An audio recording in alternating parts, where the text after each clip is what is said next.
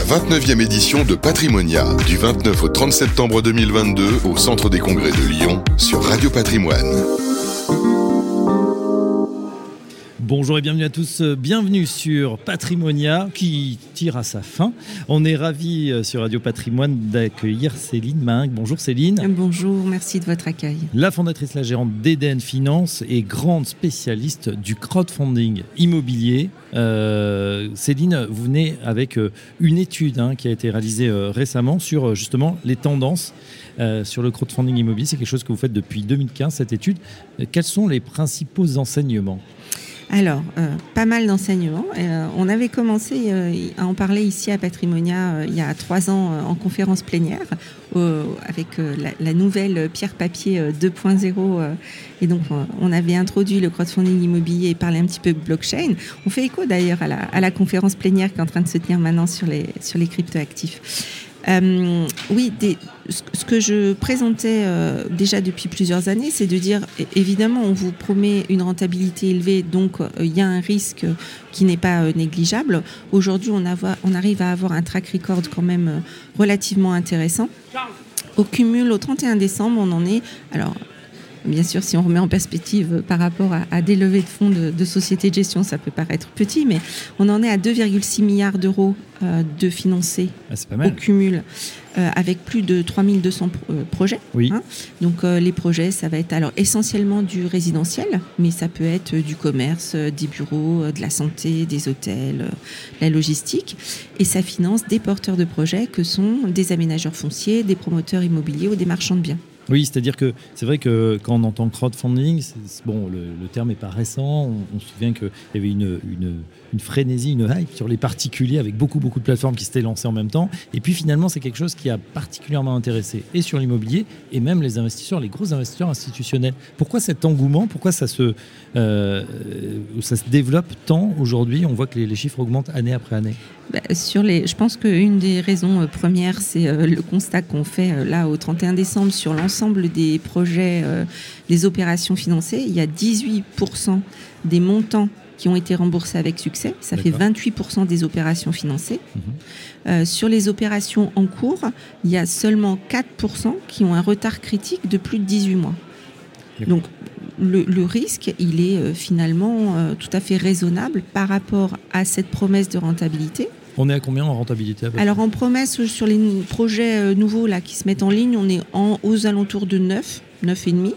Euh, les premiers projets, euh, ça pouvait être un peu plus élevé. Et donc, la rentabilité constatée sur les projets qui ont été effectivement remboursés, on est à plus de 10.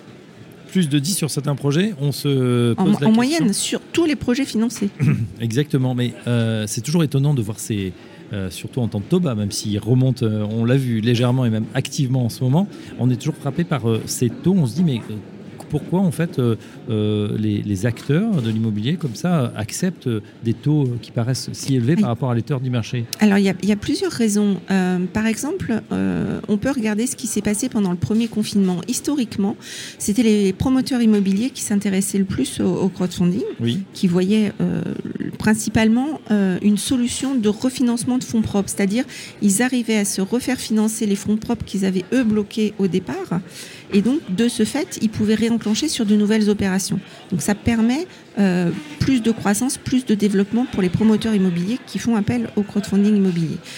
Et puis, euh, donc, pendant le premier confinement, euh, les banques étaient quand même quasi fermées, enfin, quand même pendant deux, trois mois, un petit coup d'arrêt. Et là, le, ça a mis un coup de projecteur sur le crowdfunding immobilier et les marchands de biens s'y sont intéressés. Et aujourd'hui, les marchands de biens sont les professionnels de l'immobilier les plus financés via des plateformes. Mhm. Il y a de la réactivité, il y a de l'agilité. Euh, il y a aussi ce qu'on peut appeler un marketing 3.0 avec euh, une mise en lumière euh, de projets auprès d'un nombre énorme d'investisseurs potentiels parce que les gens investissent dans le crowdfunding, mais derrière ils peuvent se dire ah bah il y a des opérations qui vont sortir à tel ou tel endroit où bah, je, je, visualise ce promoteur là il y a plusieurs, plusieurs leviers. Oui, donc on, sent qu'on est parti pour quelque chose qui, qui va durer. C'est pas un engouement pour le coup, c'est quelque chose maintenant qui devient structurel, qui fait partie du financement pour certains promoteurs, parce qu'on sait que c'est vrai que des fois ils ont ce besoin en fonds de roulement, c'est-à-dire ce, cet amorçage pour commencer leur projet. C'est ça, il y, a des, il y a des majors de la promotion immobilière qui utilisent le crowdfunding immobilier. En parlant d'engouement, bah, ça se dément pas, puisqu'on a des croissances presque vertigineuse.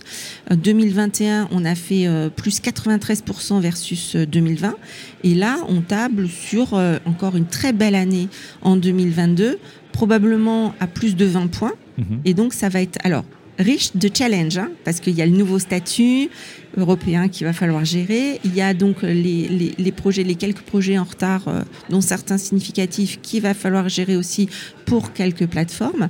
Mais globalement, aujourd'hui, on a des très beaux acteurs euh, en plateforme de crowdfunding immobilier. Et donc, ça va faire encore de belles perspectives d'investissement, euh, tant pour les particuliers que pour les institutionnels et leurs conseils. Mhm. Euh, alors justement, euh, c'est ce crowdfunding, on l'a dit, hein, il, a le, il, va, il a le vent en poupe. Euh, je voulais avoir votre avis justement sur, sur cet engouement aussi qu'on a sur ce salon Patrimonia où on sent vraiment qu'il y a...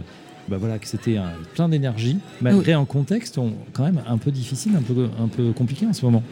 Le contexte macroéconomique, géopolitique, effectivement, il est compliqué. Peut-être justement les gens avaient besoin de se rassurer. En tout cas, ce qu'on ce qu'on a constaté, c'est qu'ils avaient besoin de se voir et qu'ils étaient contents d'être là. Euh, il y avait vraiment une influence, euh, je pense, record euh, hier. Oui. Aujourd'hui, bah, de toute façon, historiquement, c'est toujours un petit peu plus calme.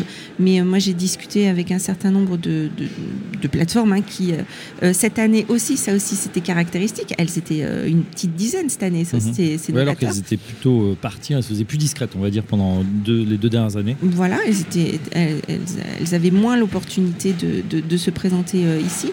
Et euh, donc beaucoup de monde hier et aujourd'hui plutôt du, qualitatif. Hein du qualitatif, c'est vrai. Et en tout cas, eh bien, des participants euh, heureux, euh, fatigués mais contents, on va dire ça comme ça. C'est un bon résumé.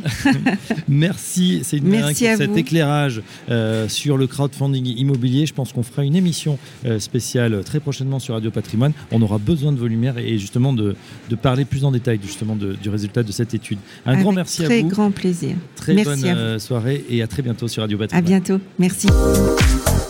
La 29e édition de Patrimonia, du 29 au 30 septembre 2022 au Centre des Congrès de Lyon sur Radio Patrimoine.